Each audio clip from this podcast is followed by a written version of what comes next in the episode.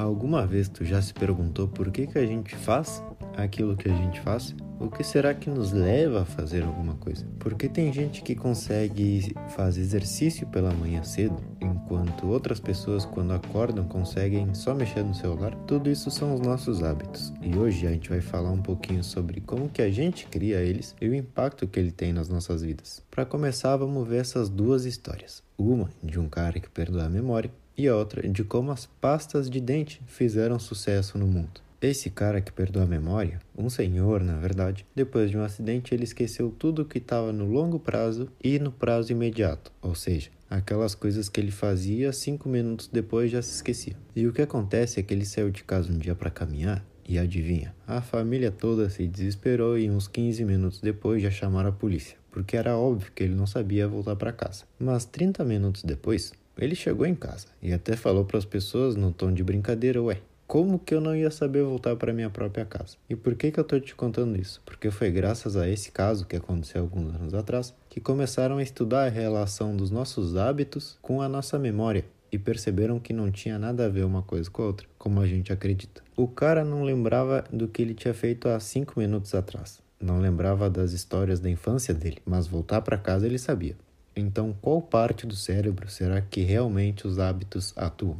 Agora vamos passar para a segunda história. Na verdade, mais do que uma história, uma jogada de marketing. Lá pelos anos 1960, quando apenas 7% da população americana escovava os dentes. E 10 anos depois, esse número passou a 63%. Mas o que, que os caras fizeram? Eles mudaram a fórmula da pasta, mas a pasta não é que ela limpava mais, não deixava mais brilho, não era mais eficaz nem nada disso. Simplesmente tinha gosto de menta e fazia espuma. E o que acontece é que esse gosto fresco e a espuma nos dão uma sensação incrível de limpeza, que se tu ficar um dia sem escovar, tu já sente que a boca tá muito suja. Naquela época, escovar os dentes dava a mesma sensação do que não escovar, tu não sentia nada. Mas depois de ter essa mera ilusão de limpeza, graças ao gosto de menta, a gente precisa daquilo. Tu sente que não consegue mais viver sem escovar os dentes. Ou seja, essa empresa só não acrescentou um pouquinho de gosto de menta no produto deles, senão que conseguiram implementar um hábito mundial, simplesmente vendendo às pessoas essa sensação de ter os dentes limpos. O autor nos diz que existem três etapas nesse estudo de como funciona um hábito. Primeiro vem uma deixa,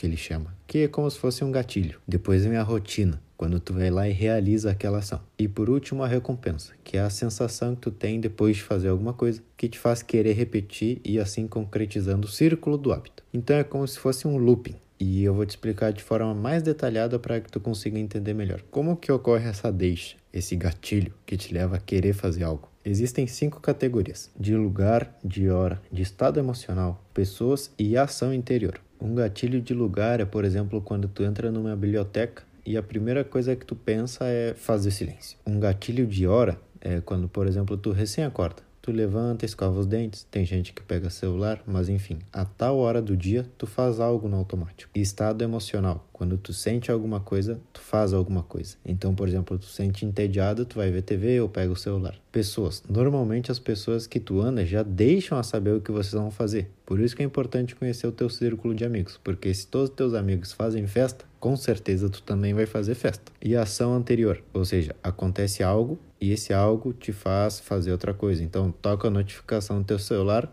tu olha o celular. Toca a campanha, tu vai lá abrir a porta. Então, o autor nos mostra que um hábito também pode ser dito pela ação que antecede ele. Então, agora que a gente sabe que nenhuma das nossas decisões são baseadas em nada, sempre acontece antes da gente fazer esse hábito. Vamos passar para a segunda parte do looping, que é a rotina que é quando tu realmente toma aquela determinada ação. Então vamos pegar de exemplo um fumante que está nervoso. O nervosismo se lembra, é um gatilho emocional. Então o fumante está nervoso e ele no automático coloca a mão no bolso para pegar um cigarro. Essa ação de fumar é a rotina. Pode ser roer as unhas, beber, o que for, mas a rotina é o momento em que após um gatilho tu toma determinada ação. E a última é a recompensa, a sensação que tu tem ao fazer aquela ação e sente que vai fazer de novo. No caso da pasta de dente, depois de escovar o dente, tu fica com a boca refrescante e limpa. Então teu cérebro entende que esse momento é válido e positivo e que na próxima vez que tu estiver comendo, tu já sabe que quando acabar tu vai escovar os dentes porque te dá uma sensação única. Esse é o looping.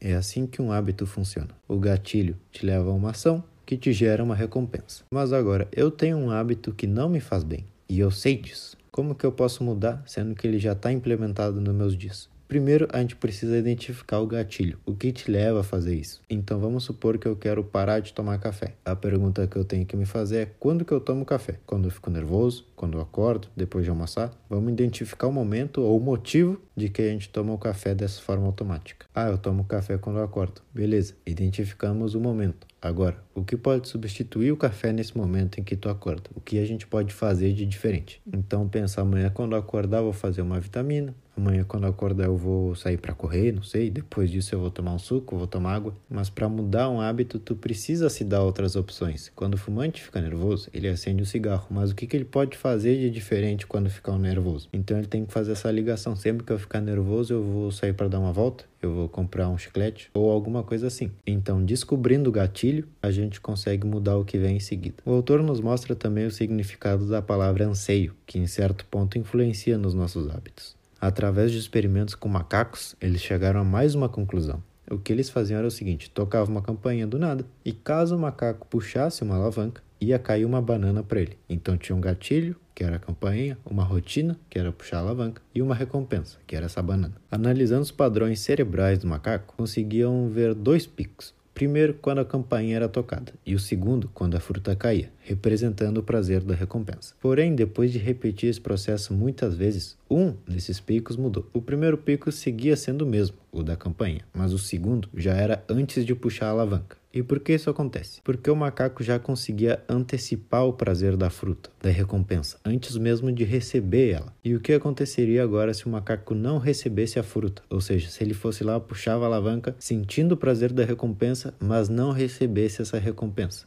Esse é o anseio. Isso gera essas coisas como abstinência, essa sensação de que algo te falta. Por isso que é tão importante na hora de modificar um hábito, tu identificar esses passos, o que nos leva a ele e depois como que a gente pode substituir ele. E aos poucos tu vai conseguindo melhores hábitos. Mas por que, que a gente está falando isso? Por que, que existem os hábitos? Na verdade, eles são sim para facilitar e melhorar a nossa vida. O problema é o que tu quer que se torne um hábito. A gente teria um desgaste mental muito forte se todo dia ao acordar tu tivesse que pensar: o que eu faço agora? Se a cada momento tu tivesse que se perguntar: e agora o que, que eu faço? Então, os hábitos são respostas que a gente dá para esses gatilhos, solucionando um problema ou uma vontade de forma automática. Mas para que algo realmente possa impactar na nossa vida leva tempo. Então, qualquer que seja a mudança necessária, começa fazendo hoje e repete amanhã. Ele traz uma frase que eu gostei muito: tudo o que tu fizer hoje, amanhã vai se tornar mais fácil. Então, sim, se tu quer se tornar mais saudável, quer treinar mais, tem que começar hoje e repetir ele amanhã.